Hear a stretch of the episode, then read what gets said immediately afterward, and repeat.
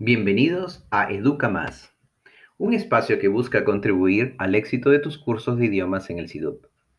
Escucha y conéctate con el cambio. En nuestro primer episodio hablaremos del educador del siglo XXI. ¿Cómo es el educador de este siglo? Muchas veces hemos escuchado que el educador del siglo XXI debe responder a los cambios actuales propios del presente siglo. Entre estos cambios apreciamos las nuevas tecnologías, los nuevos intereses de los alumnos, las diferencias de los estilos de aprendizaje, los cambios sociales, económicos, el efecto de la pandemia en el estado de ánimo y salud de las personas y definitivamente el aprendizaje remoto. ¿En dónde nos deja esta situación como educadores? Debemos tomar conciencia y acción para no permitir que estos cambios nos paralicen ni nos quedemos fosilizados en el tiempo.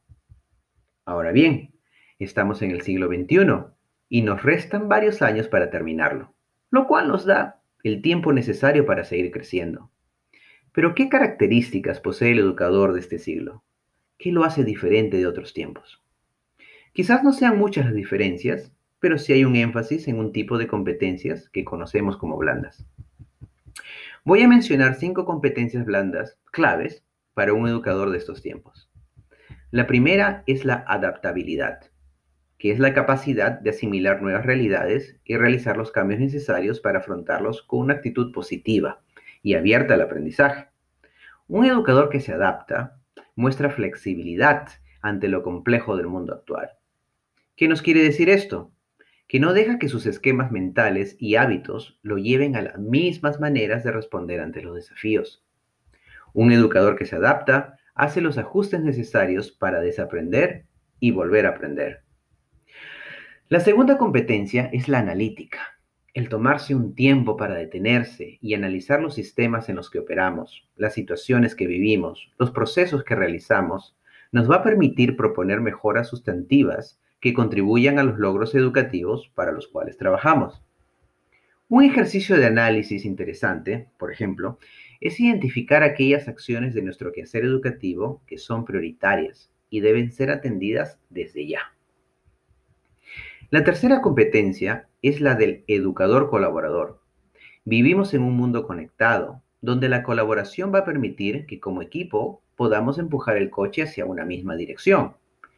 El tratar temas comunes en espacios de diálogo nos ayuda a explorar opciones novedosas para encontrar respuestas a retos comunes. Aquí cabe mencionar que la calidad de la colaboración va a ser mayor cuando contamos con el apoyo y el compromiso de todos los miembros del equipo. La cuarta competencia es el dinamismo. Un educador dinámico maneja bien sus tiempos, su tono de voz invita a escuchar y a responder, conecta los contenidos de la sesión con la vida de los alumnos, incluye una variedad de actividades que apelan a los intereses de los alumnos y hace que las etapas de una sesión fluyan con facilidad y naturalidad hacia el logro de los objetivos propuestos. Finalmente, todos sabemos que esta nueva realidad nos invita a ser tecnológicos, a utilizar la tecnología como un medio para presentar contenidos, construirlos colaborativamente y hacer de nuestras sesiones remotas una experiencia digitalmente atractiva. Esta es una quinta competencia, la tecnológica, en la que debemos trabajar.